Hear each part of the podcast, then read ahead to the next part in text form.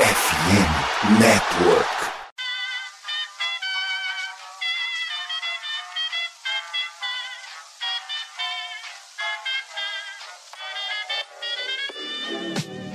Mais uma rebatida forte. E ela tá fora daqui! Uau! E ela disse adeus!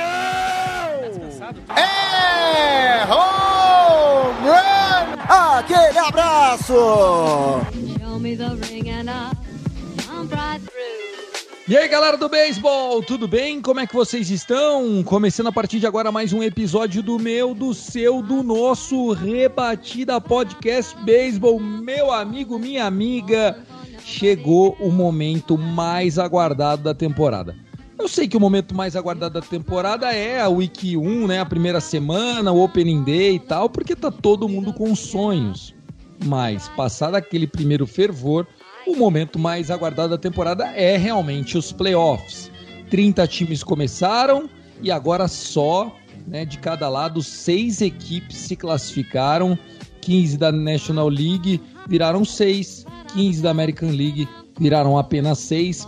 Quatro desses times estão em bye, né? São eles o Baltimore Orioles e o Houston Astros na American League e Braves e Dodgers já há quase um mês de ciência para esse bye deles. Eu sou o Thiago Cordeiro, time de final de semana completo, apesar de estarmos gravando isso no dia 2 de outubro, véspera do início do Wild Card. Vai ser um episódio para a gente relembrar é, o que fez com que esses times chegassem até aqui e também para que a gente pudesse ter a melhor oportunidade de analisar os matchups dessas séries que serão iniciadas a partir desta terça-feira. Começo dando as boas-vindas para você, Vitor Silva. Vai ter uma folguinha tranquila, vai olhar essas séries de três jogos do lado de fora, é isso, meu rei? A vantagem de ter a melhor campanha, né, Tiagão? Temporada inesquecível, né? Salve, salve, meus caros minhas caras ouvintes do Rebatida Podcast. Pois é, né? É, você, Dodgers, Atlanta Braves e Orioles, os únicos times a chegarem à barreira de 100 vitórias, né? Então você tem a vantagem de assistir tudo de camarote. Eu estarei de olho mais é, a fundo na série entre Rays e Rangers, que vai definir o adversário do Orioles na LDS. Mas é claro que vão ser muitas séries interessantes por aí, porque o Wildcard, né, essa série de tiro curto, é sempre muito divertido, porque franco atirador contra franco atirador sempre dá duelos muito legais. Exatamente. E também com a gente aqui, o homem que vai pegar sua pipoquinha e vai assistir tudo dando risada da desgraça alheia. O Boston Red Sox não tá para você secar, Gutinho? Tem um time preferido? Não tem? Vai torcer para a Liga Nacional numa World Series? Como é que tá a vida do torcedor do Iancão? Qual é a torcida? É apenas volta Aaron Boone? Seja bem-vindo, Guto. Fala, Tiagão, Vitor Tasso, galera que tá assistindo a gente. Sou a Rubianx Brasil e no que, no que você falou de Aaron Boone, né? São 6h54 do dia 2 de outubro que a gente tá gravando isso aqui. Há 10 minutos atrás foi confirmado que o Aaron Boone volta pra temporada que vem. Então, uma notícia maravilhosa aí para quem gosta. E. Você tá brincando, não? É, é verdade mesmo? É Ele oficial. vai voltar? É oficial. É, não, não oficialmente no perfil dos Yankees da, nas redes sociais, mas um, um, dos insiders aqui que cobre os dois times de Nova York já soltou, que é o Martino. Não é a fonte mais confiável sobre Yankees, talvez seja até mais sobre Mets, mas é uma expectativa que eu já tinha, que eu citei em outros programas, que deve voltar ele o Cashman. Já, já tinha. É, é, meia dúzia de vitória e o torcedor do Yankees já tá esperando a 28 ano que vem. É sempre a mesma história, né? É, bom, mas enfim, é, não tenho time definido assim, eu tenho alguns times que eu tô torcendo bastante. Né? Na Liga Nacional, além do Braves, eu gosto bastante do Arizona Diamondbacks, que eu citei bastante nessa temporada. Na Liga Americana, eu torço pro Baltimore Orioles e o mais longe possível. Ó, oh, rivais de divisão, só que não, né? Primos, tá aí. Um torcedor do Yankees torcendo pro o roludo do Pinto que não para de subir. Ó, oh, vamos falar aqui nosso boa noite para ele, Tássio Falcão, O homem na sexta-feira jogou a antezica do século. Falou: acabou, estaremos eliminados. Um abraço. Não sei o que vai acontecer comigo no domingo. Não estou preparado. Pipipi, popó. Beleza. No dia seguinte ganhou. Tomaram todas no vestiário. E aí os caras me deram o vai pro Astro. Meu Deus do céu, Tas Falcão. Haja incompetência. É para eu ficar bravo com vocês que perderam ou com o Mariners que ganhou? Me explica que eu já tô puto com os dois. Fala Thiago, fala Guto, fala Vitão, estamos começando o Rebatida Podcast. Cara, só tem uma coisa a dizer. As coisas não funcionam do jeito tradicional pro Texas Rangers. Tudo tem que ser mais complicado, tudo tem que ser mais difícil e tudo tem que ser mais sofrível. É assim que funciona com os caras e é assim que vai funcionar durante essa pós-temporada também. Não, mas isso é demais, né? Mas enfim, vambora. Começando para vocês mais um Rebatida Podcast. Segue lá, arroba Rebatida Podcast, tanto no X, né, o ex-Twitter, como no Instagram, como também no Threads. É, lembrando que a gente tem uma parceria nas redes sociais com a MLB.Brasil, a MLB.Brasil que está com o bracket né, dos playoffs. A minha World Series foi Dodgers contra Blue Jays. Fui ousado. Ô, ô, ô, Vitão, como é que ficou a sua World Series? Pra mim foi duelo vizinho, né? Baltimore e Filadélfia. Baltimore e Filadélfia, tá aí. Bom, só de não passar o Braves já fiquei feliz no seu bracket. E você, Guto Edinger, como é que ficou o seu bracket? Braves e Baltimore.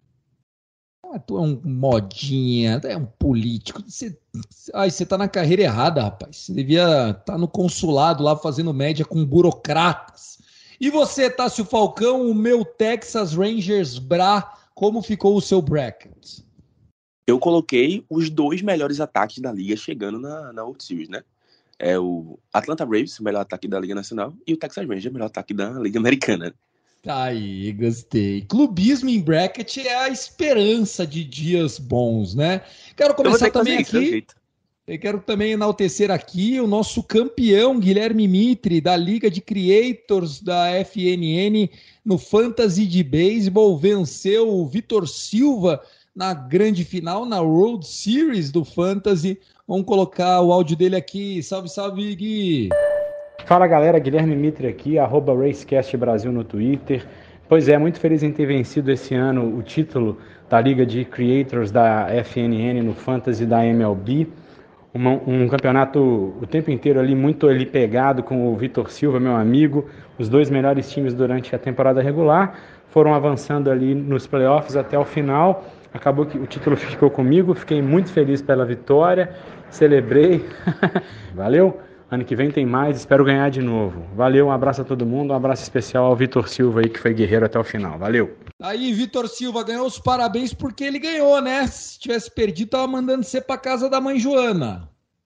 É mais ou menos isso, né, Tiagão? Né? Dá os parabéns aí pro, pro Guilherme Mitre, né? Iniciando essa caminhada, né, em fantasy de beisebol, né? Liga essa que tivemos. Ó, oh, Tiagão, Todo mundo aqui jogou, hein, meu? E eu fui o único que cheguei na final, cara. Bati melhor campanha, 18 vitórias, 3 derrotas. Só perdi para dois times no Fantasy, cara. O Mitre e o João. O João, não sei como eu passei na semifinal e o Mitre na final. É, eu devo xingar muito o Hunter Brown, porque me afundou quando eu tava sem esperança nenhuma. Ele só foi enterrou a pá de cal.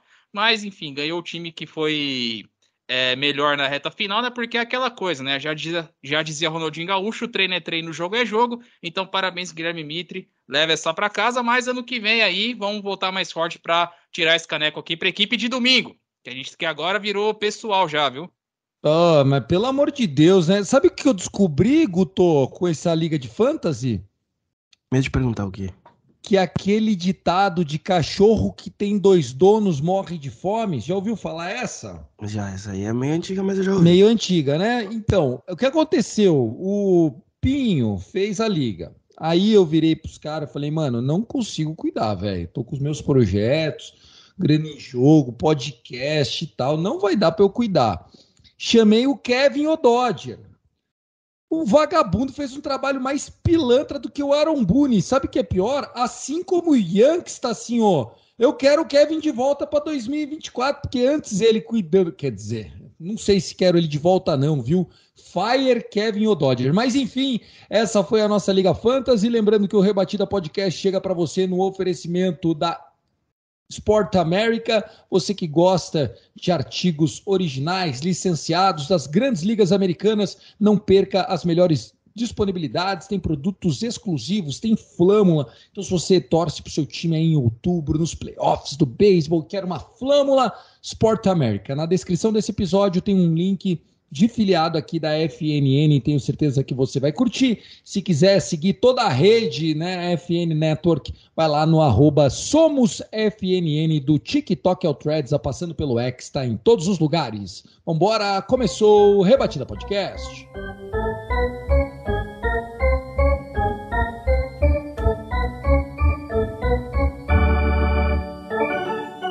Pessoal, seguinte, vamos falar da morte de Tim Wakefield. Eu acho que a gente não poderia passar em branco, né? Foi confirmada nesta segunda-feira a morte de Tim Wakefield, infelizmente.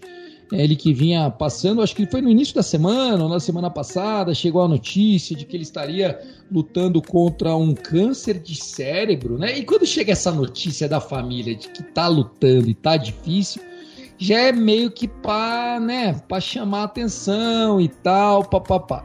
Quem foi o Tim Wakefield, né, cara? O Tim Wakefield foi um cara que jogou, pelo que eu me lembro, a carreira quase que, se não foi inteira, quase que inteira, na época do Red Sox. Estava na época lá que o Sox saiu da, da, da fila.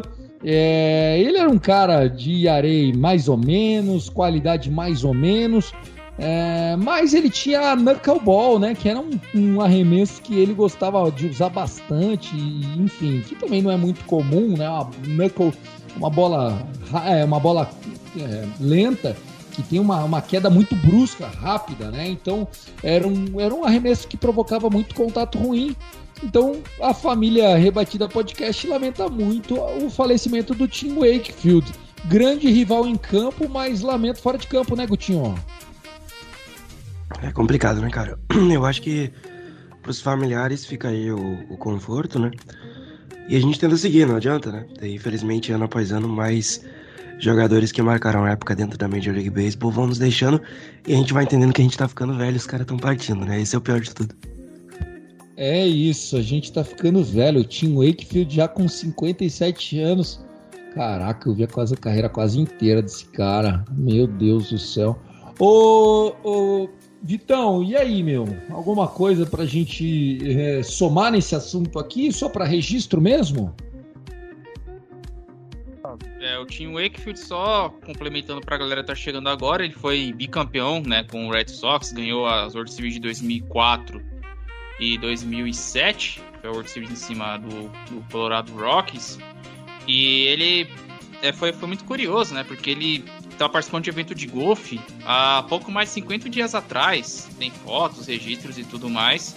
E é uma notícia chocante, né? Porque depois do nada, como você bem colocou, a família anunciou que ele estava com câncer no cérebro e.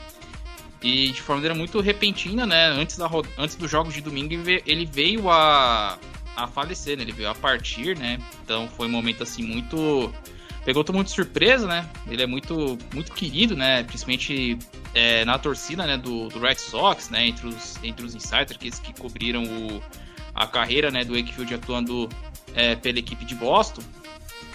E fica aqui as nossas, é, nossas condolências, né? Porque câncer é uma doença, uma doença maldita, né? A gente não.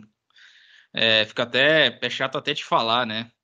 É aquele famoso F-Cancer, né? Então, fica aqui os nossos nossos pêsames e também, né, colocar aqui é mais um, uma lenda, né, do beisebol que faleceu na semana passada, que foi o Brooks Robinson, né, o, prim, o primeiro grande terceira base né, da história, passou a carreira inteira com com Orioles, atuou de dos anos 50 até quase os anos 80, 16 luvas de ouro seguidas, é, o Mr. Oriole, né, o primeiro grande jogador da história da franquia, faleceu na, na terça-feira passada, né, já estava já com uma, 86 anos, já estava bem, bem idoso já, já tinha passado por alguns é, acidentes e tal, mas é, acabou falecendo, se não acho que foi Chronicle Disease, é, que, que tinha dado o laudo, né, hoje, inclusive hoje, essa segunda-feira, foi o memorial dele, fizeram memorial no, no Aero Park e, e, chamaram todas as lendas do time, falaram todas as, é, as coisas boas né, que passaram, contando boas histórias da, dessa lenda do beisebol, que infelizmente nos deixou. É a vida, é meu caro Cordeiro. É isso. O Rob Friedman, né, que é o Pitching Ninja, postou no Twitter, inclusive, ou no X, pô, não vou conseguir falar X nunca, cacete. Bom, enfim, postou lá na rede social do Elon Musk, o Tassio, que o George Kirby usou a knuckleball durante o jogo desse domingo, né? No vexame do Texas, perdendo para o Seattle Mariners e dando a sexta vez em sete anos a divisão para o Houston Astros. Que vexame, gente. O George Kirby usou uma knuckleball de 73 milhas por hora e o pior, deu um strikeout absurdo no Corey Seager e depois do jogo Falaram, ué, você usou uma vez só a Knuckleball e tal? Ele falou, não, e eu só usei porque eu queria homenagear o Tim Wakefield. Tá aí, cara, dentro de campo uma homenagem pro homem, ô assim, ó. É, cara, o, o George Campbell precisou de muito, né, pra acabar homenageando o, o o, o, Tim Wakefield, né? É, a, essa vitória do, dos Mariners não valiam mais nada, assim, tecnicamente, mas... É, é, ah, não, tem que jogar o wildcard não vale nada, rapaz, tá louco? Não, tá não, faltando queimar ônibus lá em Austin mesmo, vocês estão malucos. Não, eu tô falando dos Mariners. A vitória ah, pros Mariners não valiam mais O outro nada. time também já tava de férias, tava embriagado já, né? Mas aí eu tenho, eu tenho um, um, uma questão que eu vou expor mais na frente desse episódio sobre esse negócio do embriag, da embriaguez das tá equipes. Mas é sobre, sobre o time, né? É, ele teve uma carreira, pô, 17 anos jogando pelo Boston Red Sox, né? Então, tipo assim, é muito difícil você chegar a tanto tempo assim, você representando uma franquia. Né? Então é. Um e time chato liga... como o Boston, né? Um time que queima todo mundo, né? Chato. É... Mandaram até o Manny Ramirez embora, pô. É, exatamente. E, e ele teve, né, uma temporada. Ele foi All-Star uma vez, né? Foi All-Star em 2009, né? Na temporada que é, o Boston Red Sox não, não chegou na World Series, mas eles. É, é, é, mas o, o, time tava lá nesse time ainda, então é um cara que fica pra história, né? Então, eu só acho que o fato da família anunciar tão perto assim aí da, da a, o, a, a, situação do, da doença tão perto e alguns dias depois ele já faleceu. Então, tipo assim, eu acho que era um negócio que já tava passando e já podia ter informado há um tempo atrás, né? Mas enfim. É, às vezes eu acho aí. que é opção até do próprio Tim Wake. O cara foi atleta, também não quer é. se expor. Mas enfim, números dele dentro da franquia Boston Red Sox. Ele que terminou a carreira pelo Boston com 186 vitórias, o terceiro maior vencedor entre os pitchers do Red Sox.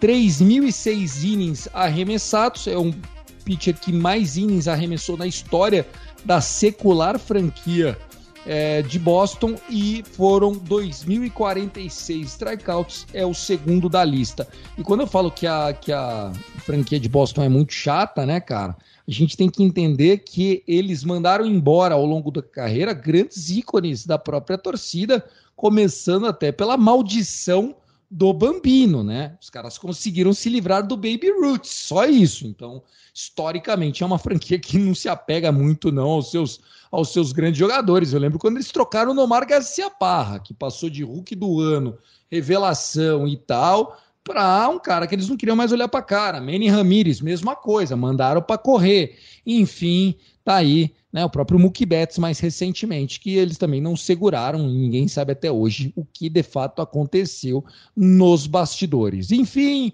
ficou aqui a nossa homenagem póstuma a Tim Wakefield. Vamos falar do que interessa, vamos falar de playoffs.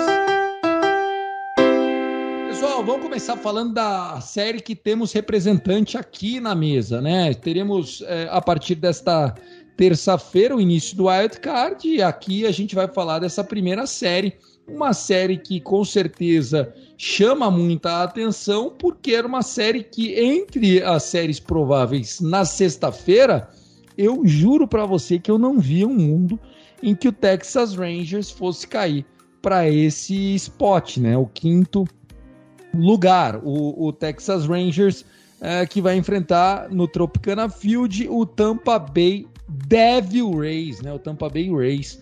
Tyler Glasnow contra Jordan Montgomery, o escolhido para começar esse duelo. O Guilherme Mitre, que já falou com a gente na abertura do programa, também mandou um áudio falando do lado do Tampa Bay Rays. Vamos ouvir aqui esse áudio. Rays avança como seed 4, Rangers como seed 5, então os jogos no Tropicana Field, isso é importante né, a Série C lá, com certeza vai estar um caldeirão esse estádio. É, os jogos já começando nessa terça-feira, dia 3 de outubro, às 4 e 8 da tarde, o horário de Brasília, um horário meio estranho para o torcedor aqui do Brasil assistir. Nos ataques, os Rays vêm com um Yandy Dias voando baixo ali na primeira base, líder na American League em em average, né, acima de ponto 330, ficou à frente inclusive do Corey Seager, que ficou logo abaixo ali com ponto 327. É, na lista de machucados pelos Rays, uns, alguns nomes muito fortes que vão fazer falta, né? O Shane McClanahan, o nosso ace, é, tá fora pro ano inteiro. Alguns nomes no bastão também ali pelo Brandon Lau e pelo Luke Rayleigh, que também vinham fazendo uma, uma temporada boa. E na IL dos Rangers não tem nome mais intenso para dizer ali, mais que vai fazer mais falta do que o Max Scherzer, né? Não fez uma temporada esse ano excelente em números, mas é sempre um nome muito forte. Para nossa sorte está fora, é, tá na IL. Um abraço para vocês e Vamos seguir acompanhando que vai ser um playoff muito interessante e tem o Rays na cabeça de novo. Tá aí o Guilherme Mitre, Tássio Falcão faça as honras, ele lamentou, parece que Andy Dias vai, é, né, que é uma surpresa, mas ao mesmo tempo lamentou aí o LoL e tá fora. Cara, até Luke Riley sobre como é feio no papel esse time do Tampa Bay Rays. E aí, o que, que você tá achando desse confronto de três jogos agora lá na Flórida, Tassinho?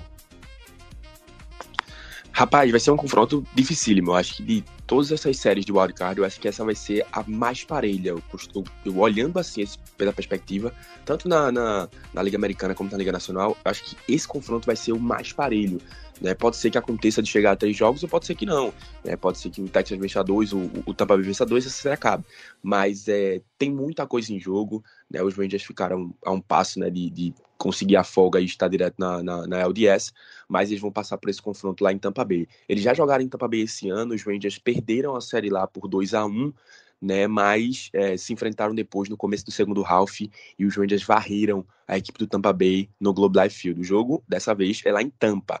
E o, os Rangers têm um histórico é, muito bom contra os Rays em pós-temporada. Se enfrentaram duas vezes em dois anos consecutivos né? É, e os Rangers venceram as duas vezes, né? Então, e as duas vezes, o engraçado é que as duas foram no Tropicana Field, né? Mas na, na ocasião era uma série divisional, era, uma, era a LDS, era um melhor de cinco, não uma melhor de três. Então, dessa vez é um confronto um pouco diferente daquele cenário que aconteceu lá em é, 2010, 2011. Mas vamos ver o que acontece. É o, o Texas é, é, vem muito assim baleado em questão de arremessadores, né? A gente já não tem mais, não, não vai contar com o DeGrom, não vai contar com, com, com o Max Scherzer, não vai contar com um bocado de gente, mas assim, o John Gray tá, também tá na IL de, de, de 15 dias, e o que eles têm é simplesmente, para começar esse jogo 1, Jordan Montgomery, que nos últimos quatro starts tem tido, um, tem tido é, atuações sensacionais. Ele simplesmente tem 24 entradas arremessadas e só sofreu dois earned runs. Então é um bom número. Ele vem simplesmente amassando os adversários, né? E vem ajudando, e vem, foi capaz de ajudar o Texas Rangers nessa reta final a conseguir essa vaga na pós-temporada. Então acho que ele é um jogador fundamental e pode ser um passo crucial para os Rangers começando esse jogo 1. Vamos com calma. Do outro lado é Tyler Que também vem jogando muito bem nessas últimas partidas. E na última partida jogou cinco ou foi seis entradas. Na carreira, né? O Tyler Grasnow que, é. poxa, voltou de lesão e parece que não diminuiu nada. Pelo contrário, tá mais forte do que antes, né? É, não tá tendo tipo um ano sensacional, não tá. Mas assim, está na média Tyler Glasnow e para ele isso é ótimo e para o Tampa Bay isso também é ótimo. Mas assim, vamos ver o que acontece. Vai ser um, esse jogo 1 vai ser sensacional. Acho que é, o, o, o, ruim é que a MLB prejudicou essa série. Eu acho que a MLB nerfou, a verdade, nerfou o Tampa Bay Rangers. O que é, que é nerfar para você que é jovem é tranquilo, mas enfraqueceu a série, é isso? É isso, isso é meio que enfraqueceu no sentido tipo assim, beleza.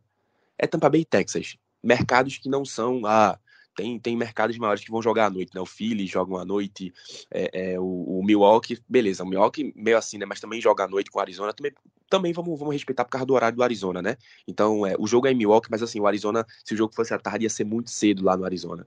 Até aí, ok.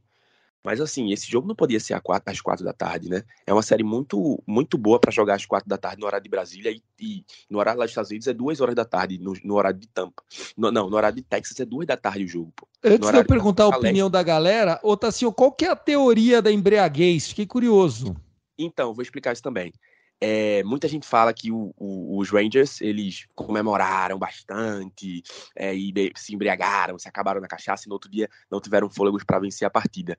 Mas eu acho que isso não é o real, é a real verdade dessa situação. O que Também acho que não. É, quando um time se os Rangers venciam os Astros por 6 a 1 na oitava entrada. A MLB arrumou o clubhouse, arrumou o vestiário, o jogo já estava praticamente ganho. Arrumaram todo o vestiário para os Rangers receber a festa do champanhe, que é a tradicional festa do champanhe quando o time se classifica para os playoffs. Beleza. E é, terminou o jogo, os Rangers comemoraram, fizeram a festa do champanhe.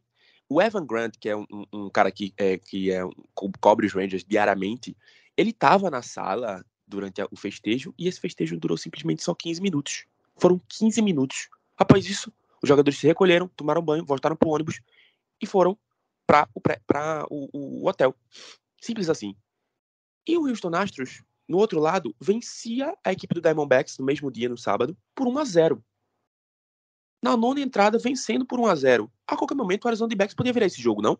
Com um home run de duas corridas e ganhar, ganhar pro walker-off e tudo mais como é que a Major League Baseball iria arrumar o vestiário do Houston Astros para receber a festa do champanhe se eles podiam perder o jogo a qualquer momento. Só você parar para observar. Assim que o jogo acabou, o Houston Astros tomou champanhe, coisa boa, coisa e tal. Na, quando o Milwaukee se classificou, vou voltar um pouco atrás, o Milwaukee também tomou champanhe só, porque eles é, é, podiam no mesmo dia clinchar a divisão também. Aí o que aconteceu? Eles não, não tomaram banho de champanhe, porque poderiam tomar um banho de champanhe é, comemorando a pós-temporada. Seguinte, e ao mesmo, é e ao mesmo tempo eles se classificaram para os playoffs. Aí, para poder a MLB não perder esse market de fazer dois champanhes, né? Não, toma só um champanhe hoje e se vocês, se vocês ganharem a divisão amanhã, toma um champanhe amanhã. Foi o que aconteceu com o Milwaukee Brewers. Com os Astros foi o seguinte, não deu tempo de arrumar o vestiário porque os Astros podiam perder o jogo e não se classificar, porque se eles, não, se eles perdessem o jogo, eles não se, classificariam, não se classificariam no sábado. E aí ficou para o domingo o banho de champanhe, porque eles não, porque ficaria para o domingo caso eles é, é, é ganhassem, perdesse o jogo, no caso, né? Então tomaram só o champanhezinho e pronto. O próprio Diamondbacks também não tomou banho de champanhe, quer dizer, tomaram banho de champanhe, mas foi na piscina. Ou seja, não foi nem no vestiário. Ou seja, a MLB também não arrumou o vestiário do Diamondbacks. Porque não deu tempo. Porque o resultado do Diamondbacks se classificando foi é, já no final do jogo. É, anunciou que o Diamondbacks estava tava clinchado, já estava acabando o jogo também.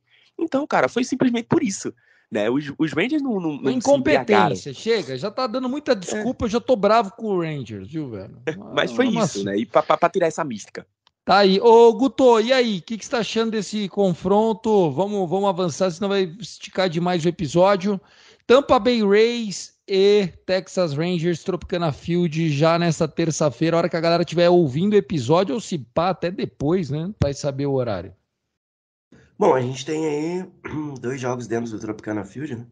Então, essa série de wildcard é mais curta. Cara, eu acho muito difícil o Tampa Bay Rays não avançar. Foi um time mais regular durante toda a temporada da Major League Baseball. É a primeira partida de playoff do Texas Rangers desde 2016. Então, eu acho que tem um leve favoritismo aí pro, pro time que joga no Tropicana Field, né? Entretanto, como o Tassi falou, eu concordo com ele, da série de playoff para mim essa é a mais equilibrada, assim. Eu acho que é um time que são dois times que podem avançar, mas em termos de baixa, eu acho que o time do do nosso queridíssimo Tassi Falcão tem mais e isso pode fazer ter um efeito maior durante a disputa das partidas, aliando-se ao fator de que o Tampa Bay Rays joga em casa. Então meu palpite aí é que passe o Tampa Bay Rays, mas que vai ser uma série mais demorada. É, eu, eu acredito que é uma série, obviamente, meu, estamos falando de beisebol em outubro, tudo pode acontecer. Prova disso foi no ano da pandemia, quando a gente teve pela primeira vez esse wildcard de três jogos, até porque eram oito times. Eu lembro que o Marlins pegou o Cubs e meteu um 2 a 0 seco. E a galera ficou atônita, falando, rapaz. E é isso, né, cara? É, a gente tá falando de beisebol, a gente tá falando de Sabe, pô, se o, se o Rangers for lá e meter 2 a 0 no, no Tampa Bay Rays, você vai falar, nossa, zebra histórica? Não vai, né? É, mas, Vitão, eu não sei, tô achando que é, o Rangers vacilou demais, cara. Vai pagar pela omissão de garantir aquele último jogo, sabe? Vai ficar naquela, né? Porque o Rangers só dependia dele, era só ganhar a última rodada que estaria de bye, né? E aí teríamos uma série entre Rays e Astros, que já seria um. É, já daria um outro ar, né, para essa série de wildcard. Mas quanto ao diz respeito a Rays e Rangers, é, vai ser um duelo basicamente, para colocar, dos braços de, de Tampa Bay contra os, o ataque, né, a ofensividade do Rangers. Tassi bem colocou o melhor ataque da Liga Americana, né? Então isso pode, pode fazer uma baita diferença numa série onde Tampa Bay, ainda mais que tenha bastante qualidade nos braços, mas também não tá 100%, né? Vai lembrar que o Shane McClellan tá fora, o Drew Rasmussen tá fora. Eles estão eles estão jogando com uma rotação que é o Tyler Glasnow, o Aaron Civale, que recentemente já tá dando umas derrapadas, né? Perderam o Brandon Lau é, por lesão, o Andy Dias acabou ficando é, foi, foi, foi poupado, né? Principalmente no último fim de semana contra o Toronto Blue Jays. Então é um time que, que não está, né? 100%, mas mesmo assim ainda é um time muito perigoso. Tem o Arena, tem o Camineiro, né? Então é um time que ainda pode extrair alguma coisa. E nos braços a gente sabe que, que o Tampa Bay tem um dos melhores bullpens da liga, chegou a empilhar uma sequência de mais de 30 entradas seguidas sem tomar corridas, isso em setembro.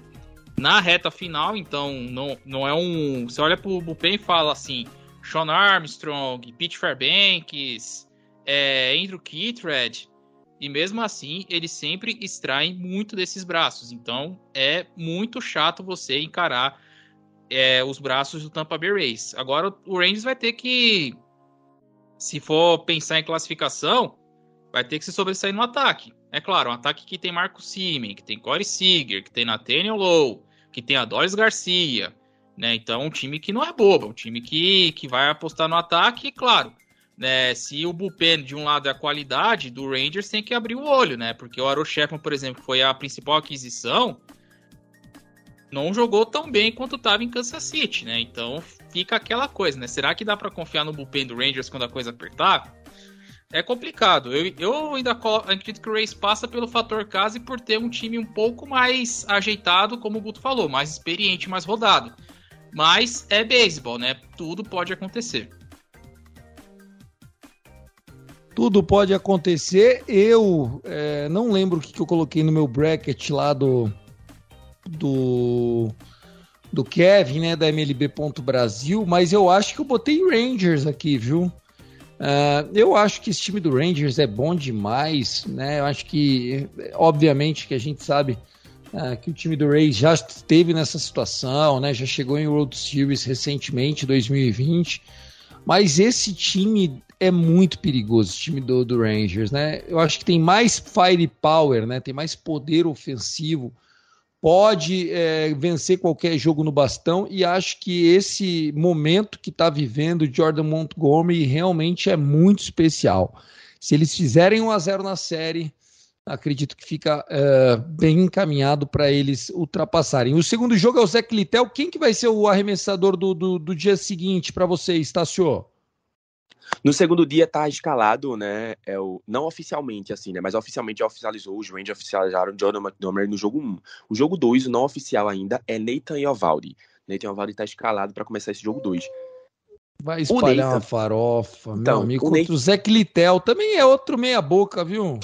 Então, o Nathan, ele vem, ele desde que voltou da lesão, ele passou muito tempo sem arremessar, né? E ele não, ele não fez um, uma requalificação nas minors, já veio direto já para os Rangers, né? E sofreu muito no começo, apanhou muito. Ele vem tendo evolução agora nesse final de temporada, mas assim, ele ainda não consegue passar de três entradas e dois terços. Acho que se ele fizer quatro entradas fechadas, já vai ser, eu acho, uma grande coisa para a sequência do Bumper vir, vir, vir, na sequência. Geralmente, Cody Bradford. Que daí fez... já vai entrar os Danny Dunning, já vai entrar essa molecada, né? O Pérez, não, né? Não, o Danny Dunning é o, é o possível escalado para quarta-feira, para quinta-feira, se houver um jogo 3. Então, é o, mas é essa questão. O, o, o que você falou, Thiago, sobre é, essa questão do, do, do Rangers ser um time hit power e tudo mais, é, o Rangers é um dos melhores times da MLB nesse, nessa temporada em anotar corridas com dois eliminados. E é, é tipo assim, é muito mais do que uma corrida, muito mais do que duas corridas com, com dois eliminados. É, e aconteceu isso justamente nessa série do final de semana contra os Mariners, no jogo do sábado, né? Porque os Rangers venciam por 1x0 e com dois eliminados, na quarta entrada, anotaram cinco corridas de uma vez, com dois eliminados. Então é uma equipe que, quando o bastão está acordado e jogam, e quando eles jogam sob pressão, né? Esse é o mau fato, é, eles tendem a, a a se sobressair. Quando eles jogam com a vantagem, como foi ontem, eles geralmente sempre cagam. Mas quando eles estão sendo olhados de lado, de canto, eles vêm e surpreendem. Então eu confio que essa equipe pode fazer alguma coisa nessa série contra a Bay Rays, que ano passado era muito favorito contra o Cleveland Guardians. Lógico, o jogo era em Cleveland, mas perdeu por 2 a 0 a série. Vamos lá, falando agora da outra série, Minnesota Twins contra Toronto Blue Jays, três jogos começando também nesta terça-feira. Lembrando, os três jogos de todas as séries serão terça, quarta e quinta, caso seja necessário. É, e eles botaram todos no mesmo horário, né? Então, os 4 horas da tarde, todos os dias do Texas, 5 e meia da tarde, todos os dias do Toronto. 8 horas da noite, os da Liga Nacional 1, que é o Arizona e Milwaukee, e às 9 horas da noite, Miami e Filadélfia. Obviamente que caso só uma ou duas séries passem para quinta-feira, eles vão readequar esse horário, mas a princípio é isso. Esse jogo do Twins com o Toronto, o Twins arrumou um novo é, um, uma, um novo time da American League East para tomar varrida, Guto? Cara, então, né? Vamos ver se eles conseguem avançar aí de fase. Eles não. Faz um tempinho que o Twins não consegue avançar da primeira fase de, de playoff. Vamos ficar de olho nesse jogo, tá? Tem, tem duelos interessantes. Gausman e Lopes abrem a série. E a gente ainda não tem é, o arremessador pro lado de Toronto no jogo 2, mas o Sonny Gray arremessa pro Twins. E aí o jogo 3, se houver, a gente vai esperar. É uma série mais equilibrada do que parece, por mais que o Twins esteja na pior divisão do beisebol, disparado, né? Vamos ver o que, que o que, que o Twins consegue aprontar. O Blue Jays é um time mais forte no conjunto, tem jogadores que podem decidir, mas o Twins também fez boas aparições durante a temporada. Eu acho que essa série é, hum, não é tão equilibrada assim que nem Rangers e Rays, mas como o Blue, o Blue Jays aí vai enfrentar um campeão divisional, é bom tomar um certo cuidado. Então, meu palpite é que dê aí Blue Jays jogando lá em Minneapolis. Eu não espero algo diferente disso. Talvez o Twins ganhe o jogo, né? Talvez o jogo 1 ou o jogo 2. Mas eu ficaria de olho nas carências do Blue Jays também. A rotação é um ponto a ficar de olho. E esse bullpen não é tão confiável quanto parece. Então acho que é, é, essa deve ser as fragilidades que o Minnesota Twins vai tentar se aproveitar. E do outro lado, eles têm que anotar corridas nas oportunidades que tiverem, porque, cara, é, o Twins tem aquilo do psicológico também, né? Começa a ficar, começa a piorar durante o jogo, vê que as coisas não estão dando certo, pode afetar o jogo deles e aí, aí acabou. E aí, Vitão, esse Minnesota Twins que no papel eles são perigosos, diria Galvão Bueno, né? O Pablo Lopes, é, o Sonny Gray, uh, mas assim, cara, nenhum dos dois, é, apesar de todo o talento, de provocar muitos strikeouts, se o time do Toronto jogar o que sabe, essa série eu acho que pode acabar até em dois, dois é, jogos até porque uma das coisas que eu sinto mais do Toronto é eles precisam performar mais ofensivamente. Eu acho que muitas vezes o arremesso deles tá ok para o nível da American League. O que falta é, às vezes, aparecer o Vladzinho e, e companhia. É, a colocação é essa mesmo. O, o Blue Jay chegou a ter o, o melhor IAI coletivo de rotação da, da Liga Americana. Então você tem ali Gaussman, você tem Chris Bassett, você tem o Yusei Kikuchi, é, você teve a volta do Ryu, José Rios, que depois, do, do ano, depois de 2022 fez um ano muito melhor em 23. Então você tem uma rotação mais competente, né? A única coisa que eu fico com o pé atrás com o Blue Jays é o bullpen e um time que tem um poder de fogo melhor do que o do Minnesota Twins, né? É mais é pouco semelhante ao que a da série entre, entre Rays e Rangers.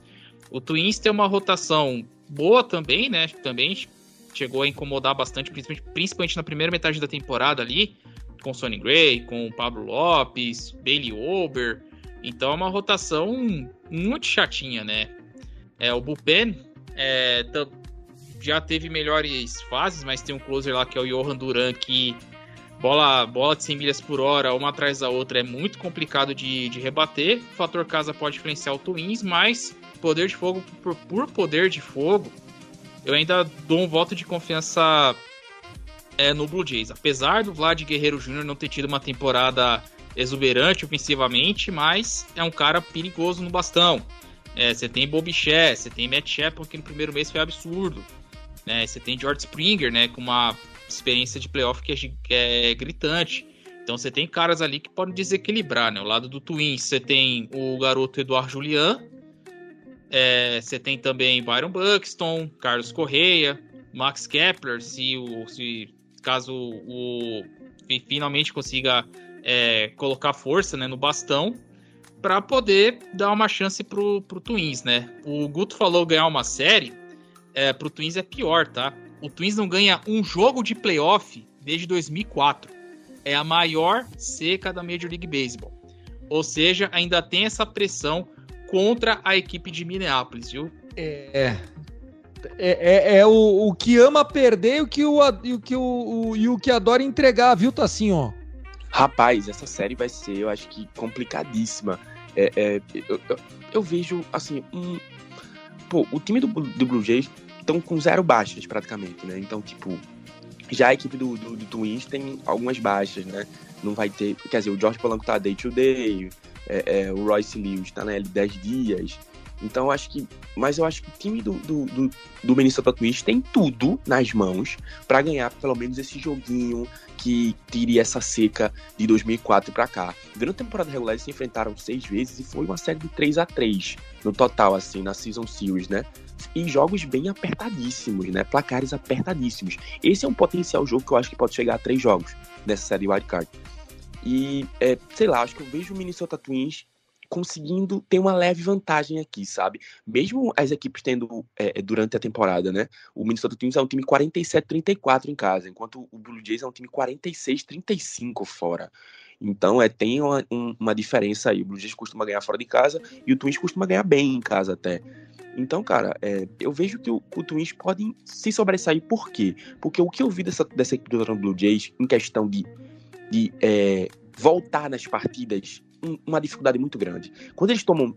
É, se, quando eles começam tomando, tipo, 3, 4, 5, 6 corridas, eles, e eles em algumas partidas tomaram bastante corridas, principalmente nessa série final de semana contra o, o, o, o a equipe do, do, Tampa Bay, eles têm uma dificuldade enorme de voltar nas partidas, enorme. E esse Team Twin já se mostrou que é uma equipe também que, quando começar a anotar, ela anota bastante. Então, eu não sei onde o Blue Jays vai se encaixar aí. Porque se eles tomarem 4, 5, 6 corridas, eles não vão ter condições de voltar me desculpa, ele é, é uma equipe muito difícil em voltar em resultados.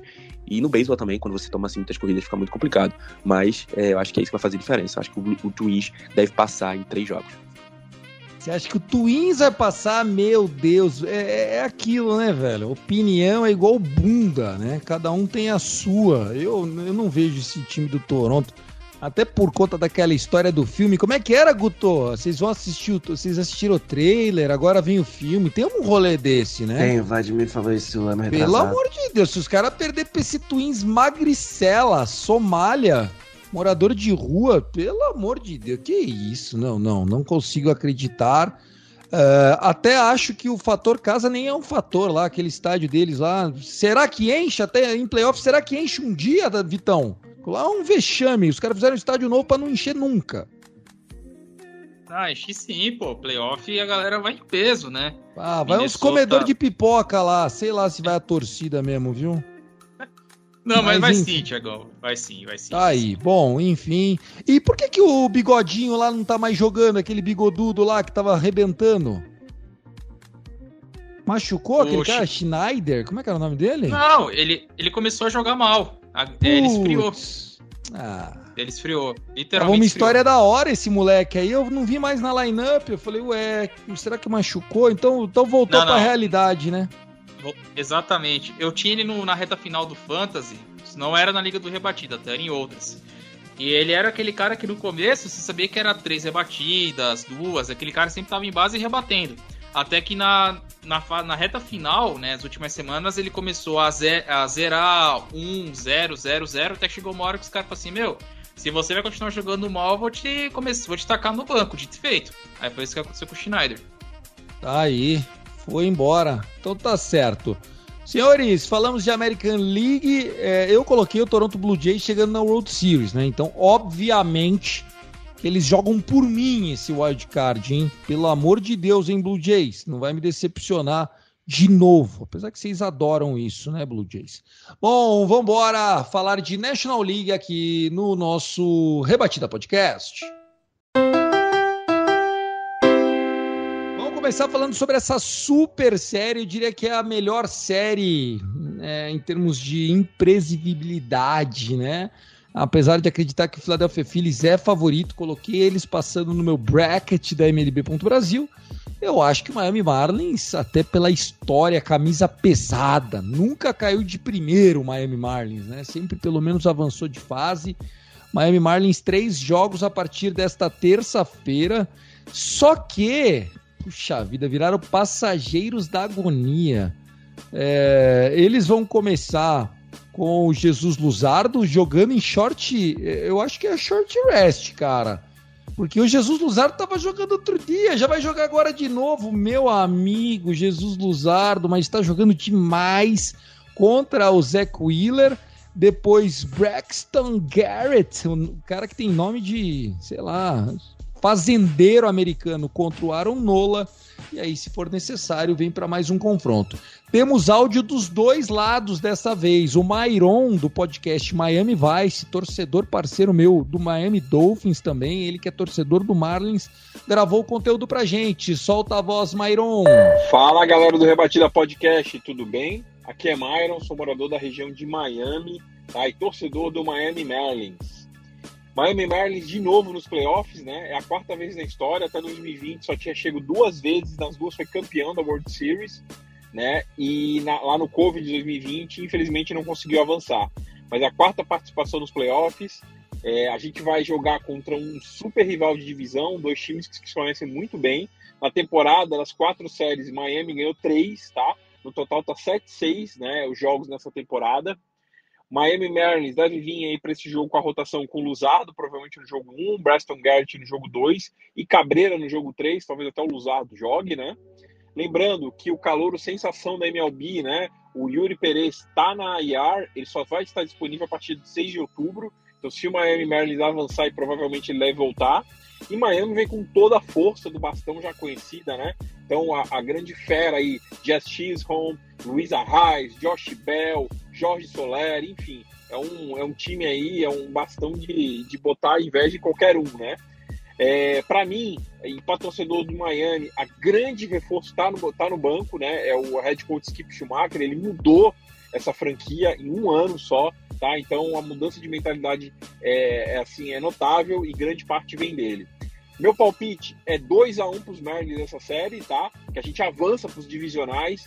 Miami está parada, só se fala disso, né? Então, junto com os Dolphins, Marlins e Dolphins, só se fala disso hoje em Miami. Miami teve uma das maiores, das maiores médias de público da história do Miami Marlins dessa temporada, né? E para os playoffs não vai ser diferente. Ingressos já esgotados para séries que, se vier para Miami, terão, né? Então, vamos embora. Merlins 2x1. Um. Tá aí o Mairon e do outro lado tem o parceiro do Ricardo Jacomelli, o Jean, do Filis Brasa. Tá aí, Jean, solta a voz. E aí, galera do Rebatida, tudo bem? Aqui é o Jean, arroba Filis Brasa no Twitter. Estou aqui para comentar brevemente para vocês sobre essa série de playoffs entre Phillies e Marlins. Essa rodada de wildcard pode ser decidida em até três jogos, se necessário, sendo jogado em Filadélfia, né, pois os Phillies obteve a melhor campanha. Coincidentemente, são duas franquias da mesma divisão se enfrentando pela primeira vez na história da MLB em uma série de pós-temporada. Então teremos o Phillies com a maior pontuação enfrentando o Marlins, que é o terceiro em era mais baixo da liga. Os Phillies que vêm de um vice-campeonato de World Series do ano passado, que com a chegada do Trey Turner, a rápida recuperação de Bryce Harper os destaques ofensivos de Castellanos e Schwarber, assim como o amadurecimento de vários jogadores como o Stott, o Marsh e o Bom. A escalação desse ano está ainda melhor, fazendo com que a gente sonhe com esse título de World Series que não vem desde 2008. Apesar dos Marlins terem vencido a série de temporada regular por 7 a 6, Acredito que o Phillies é franco favorito para esse, esse confronto. apostando aqui em 2 a 0 sem muitos apuros, podendo assim pegar os Braves, que na minha opinião é o melhor time da MLB, é, enfrentando eles um pouco mais descansado, né? E, mas vamos com pensar um confronto de cada vez, jogo a jogo, que playoffs, tudo pode acontecer. Então é essa minha participação rapidamente aqui. Até a próxima. Ring the bell. Beleza, tá aí, valeu Jean, muito obrigado por somar com a gente no Rebatida Podcast. É, vamos começar por você, Vitão, porque como você falou, Phillies é seu favorito para chegar na World Series. Vou levar isso pro lado pessoal, tá? E aí, o que, que você está achando dessa série? Promete ser uma série muito, como você colocou, né? Vai, se bobear, vai ser é a única que é rivalidade de divisão, né? Então você já tem ali um é um, uma, um pouquinho, né, daquele algo a mais, né, um pouquinho de tempero, né, porque por mais que o Phillies é, seja tenha o mando de campo, melhor o Audi, melhor o Audicar, só que na, na série da temporada, como foi bem colocado, o Marlins teve vantagem, né, o Marlins é, venceu o confronto direto, então é, não vai ser tão simples assim. Porém, é, eu vejo o Phillies com uma equipe um pouco mais é, com poderio de fogo você colocou do que o próprio Miami Marlins, né? O Marlins é, tá sem o som de Alcântara, é, o Eury Pérez só vai voltar caso o Marlins avance para séries de divisão.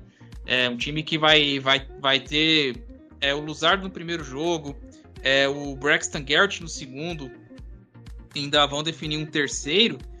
Então vai depender muito de Jorge Soler, Jess Tills, home. Porque a vantagem do Marlins é que nessa reta final o time que aprendeu a ganhar jogos, né?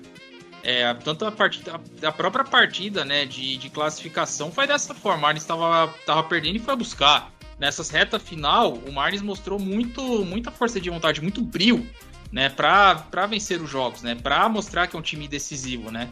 E chegou lá com méritos totais, né, apesar de que é o Marlins, é, em questão de run differential, traduzindo para o português o saldo de corridas, é o pior classificado da história.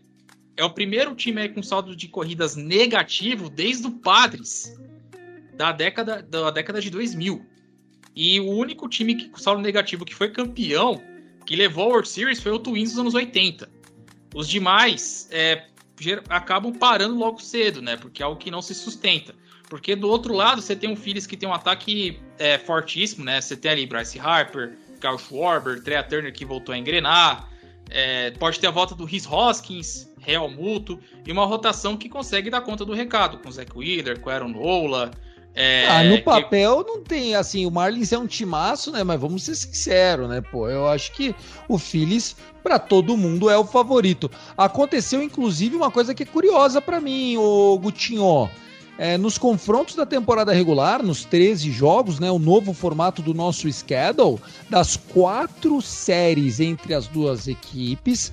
Em abril, o Marlins venceu por 2 a 1 Em julho, o Marlins venceu por 2 a 1 Em setembro, o Marlins venceu por 2 a 1 e aí na série de agosto, em quatro jogos, 3 a 1 pro Phillies. Acabou esse ano 7 a 6 Marlão da Massa olho no meu peixe que o peixe está querendo aprontar. Eu acho que vai ser difícil esse peixe aprontar. É, tem a Raiz, tem, tem Bell, Jason. Soler. Enfim, tem, é, tem o Soler que tá numa temporada brilhante também. Mas, cara, é, tem, tem muito o, mais. O, como é que é o nome dele? O, que não parece Euri, não é Euripé. Como é, é o nome dele? O é De La Cruz lá, o De La Cruz da Shopee é deles também, não é? O Brian De La Cruz. É, a gente, se você olhar, o Phillies é, tem a questão também da experiência, né? Um time que disputou World Series ano passado, é, o elenco é muito parecido. Tem um campeão entre eles, que é o Turner, né?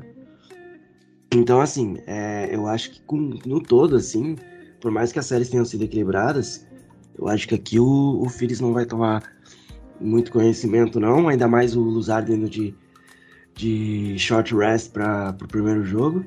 No segundo jogo, é o Garrett. E eu já acho que aí o Aaron Nola tem uma vantagem grande. E o terceiro jogo, se houver, a gente não tem titular confirmado ainda. Então, assim, meu palpite aqui é que The em dois jogos Mas. Mas é. Mas pode ter três jogos, mas o Phillies passa. Depende. É, eu tô torcendo pro Phillies porque eu acho que só o Phillies tira o Braves, mas eu queria que o Miami aprontasse, viu, Tassinho? ó. É, outra série também pode acontecer. Assim, eu não ficaria surpreso se o Miami passasse. Né? Eu não ficaria surpreso, porque playoff a gente sabe como é que é. Mas assim, eu, eu olhando assim a perspectiva, mesmo o Marlins tendo, tendo é, superado a equipe do, do, do Phillies na temporada 7 a 6 né, no total, na Season Series, mas eu vejo o, o, o Phillies com um pouquinho aqui de vantagem, cara. Não só por jogar em casa, mas também por ter. É, por ter jogadores em condições melhores de, de, de de anotar corridas e, e, e, sair vitorioso nas partidas. É, o último confronto, o Aranola joga no jogo 2, né? É, no começo de setembro ele, enfrentou o Miami e sofreu 4 net runs. Então, com certeza, ele deve estar com isso no coração para tentar agora se vingar dos caras. Ou pode ser que os Marlins também saibam como bater no Aranola e tenham uma vantagem no jogo 2.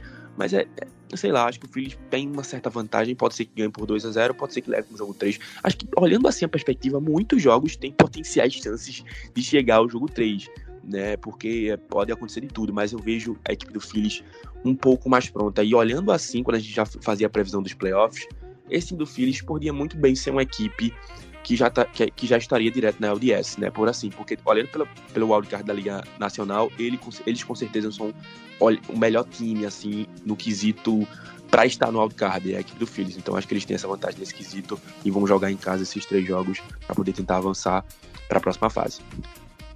Perfeitamente, tá aí. Eu também acho que o Phillies é o favorito aqui da galera. Isso não foge muito do que a gente esperava. E para fechar esse wildcard, até estamos aí chegando a 50 minutos de episódio para a gente terminar dentro de uma hora. Nós temos, vamos dizer assim, um confronto.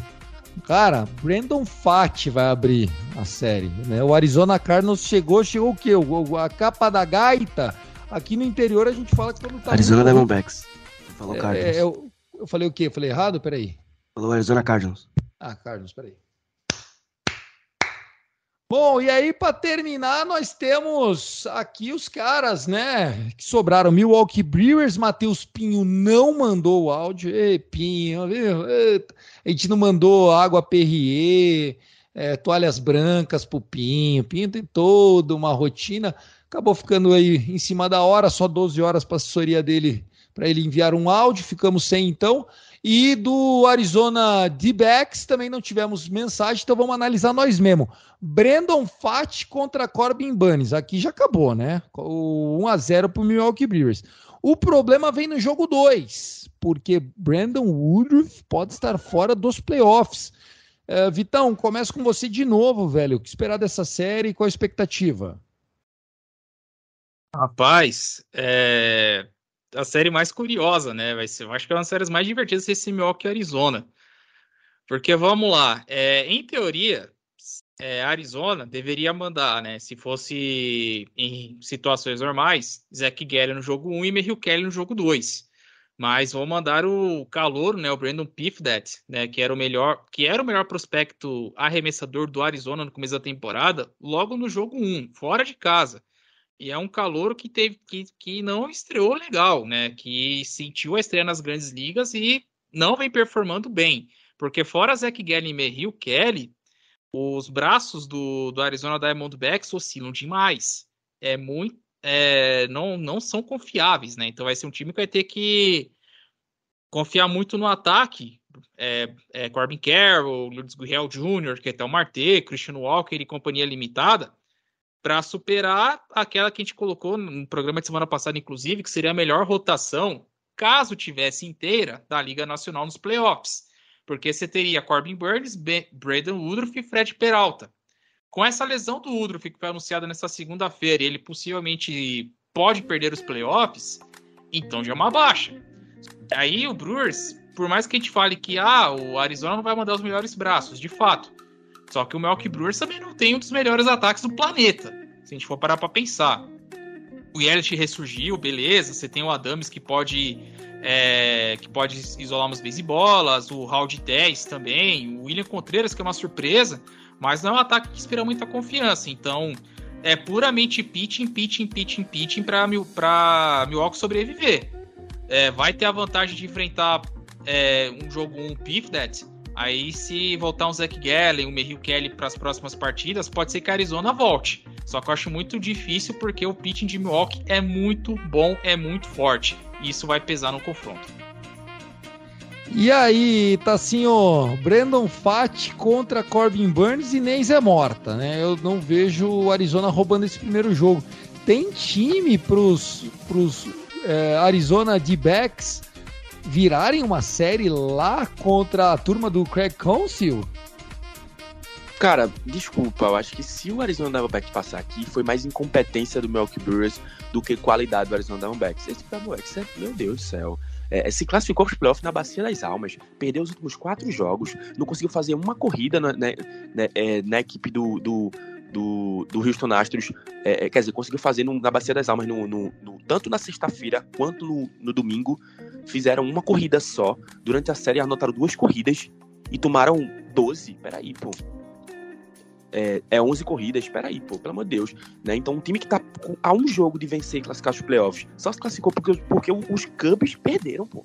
E eu já, eu já, falei, eu tinha falado isso na, no rebate da semana passada, que eu achava que os Cubs iam ser eliminados porque é, é, os Brewers e, e, os Braves, né, tiraram essa fatia dos Cubs. Eu sabia que eles iam tirar.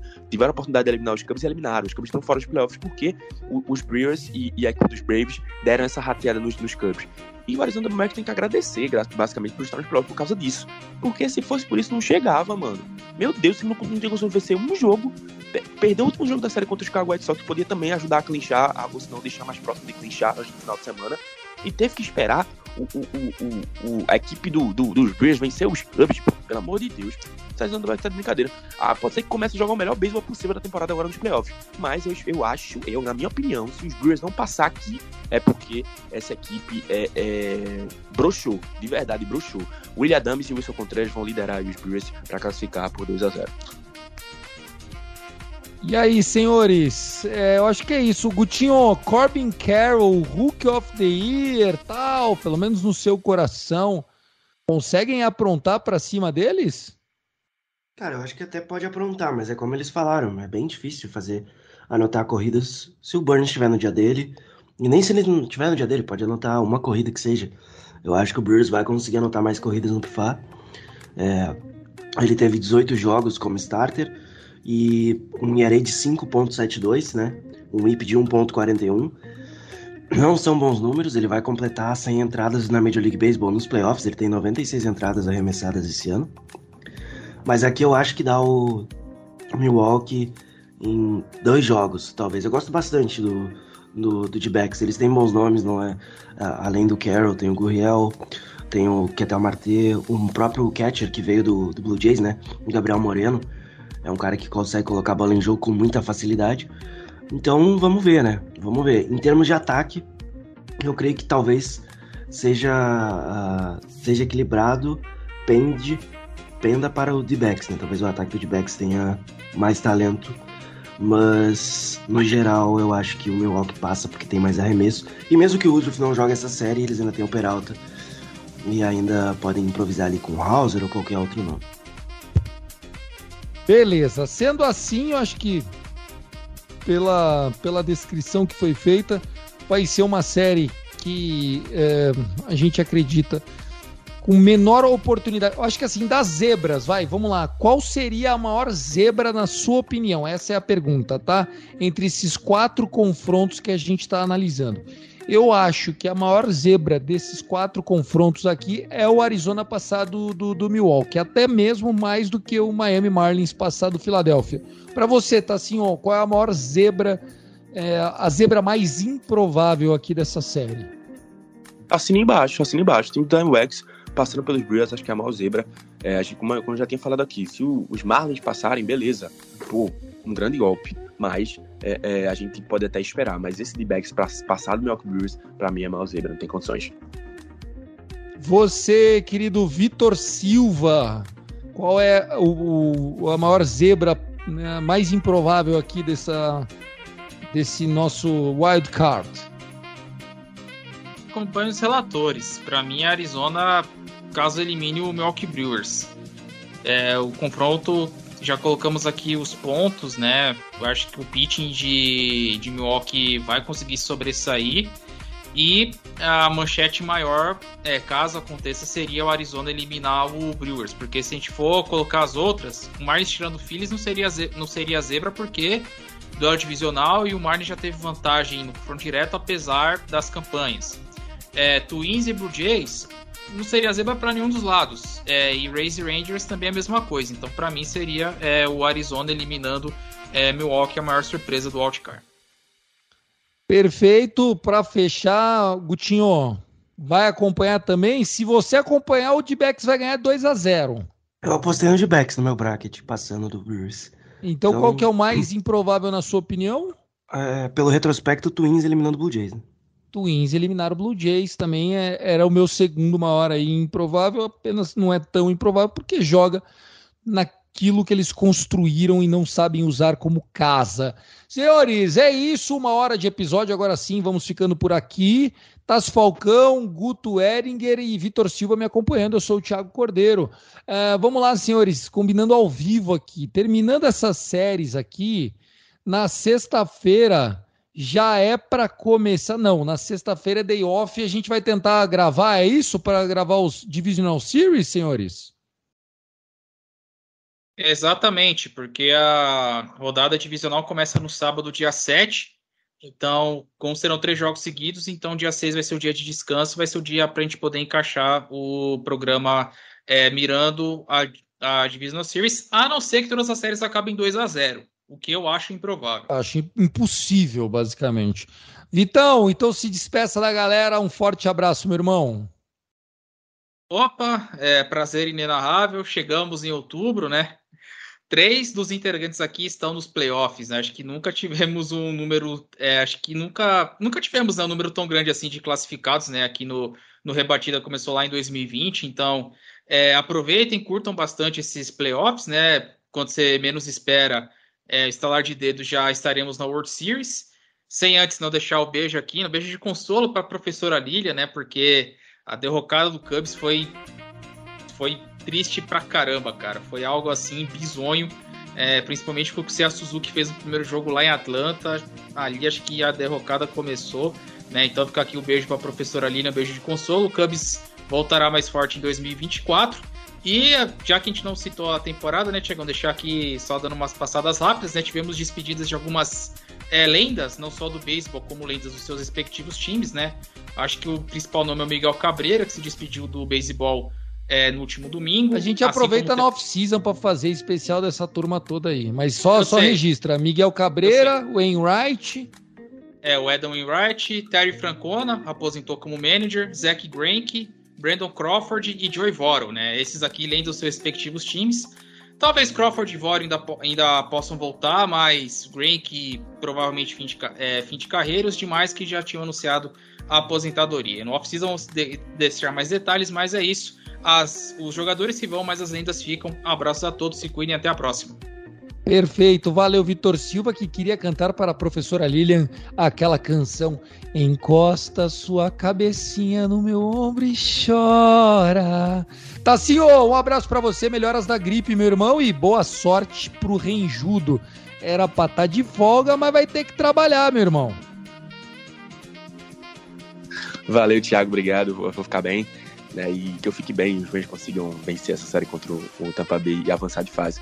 Vai ser um, um, uma grande pós-temporada, meus amigos. Tem coisa muito boa para acontecer nesse mês de outubro pela frente. E todos os jogos é, vão ser transmitidos pela ESPN Star Plus, principalmente nessa rodada de wildcard. Então, é, todo mundo que quiser acompanhar, é, fica ligado aí, sintonizado. É isso, um beijo, um abraço, vamos embora. Eu espero que sexta-feira ou quinta, se não houver jogos três, muito difícil, né? A gente esteja aqui para falar da, das rodadas divisionais. E eu espero ir para Baltimore. Um beijo, um abraço, até o próximo episódio. Valeu, queridíssimo. E você, Guto, para encerrar também, um abraço para você, meu irmão. Deixe sua mensagem, seu recado e a gente volta a se ver aqui nos playoffs. Uma boa, um bom playoff para todo mundo aí. Estarei em casa rindo da desgraça ali. E de resto é isso, fiquem bem, se cuidem, sou o Rubinex Brasil. Provavelmente não estarei no próximo programa, porque bate com o meu horário de aula.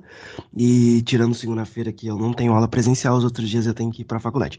Então já, já fica aqui a minha ausência no próximo Rebatida, sendo ele quinta ou sexta-feira. Aos demais, tudo de bom e Vamos que vamos. Outubro começou e é playoff. Agora sim, agora eu vou falar. Acaba rápido isso aqui, então já já foi. Aproveita que vai ser um flash, né? Tchum, acabou. É isso, pessoal. Forte abraço para vocês. Fiquem com Deus, que vençam os melhores e que esses melhores sejam é, suficientemente bons para derrotar o mal, nesse caso Braves e Houston. O resto é o bem, beleza? Um abraço, família. Let's play baseball. A gente se vê na próxima fase. Tchau, tchau. Valeu.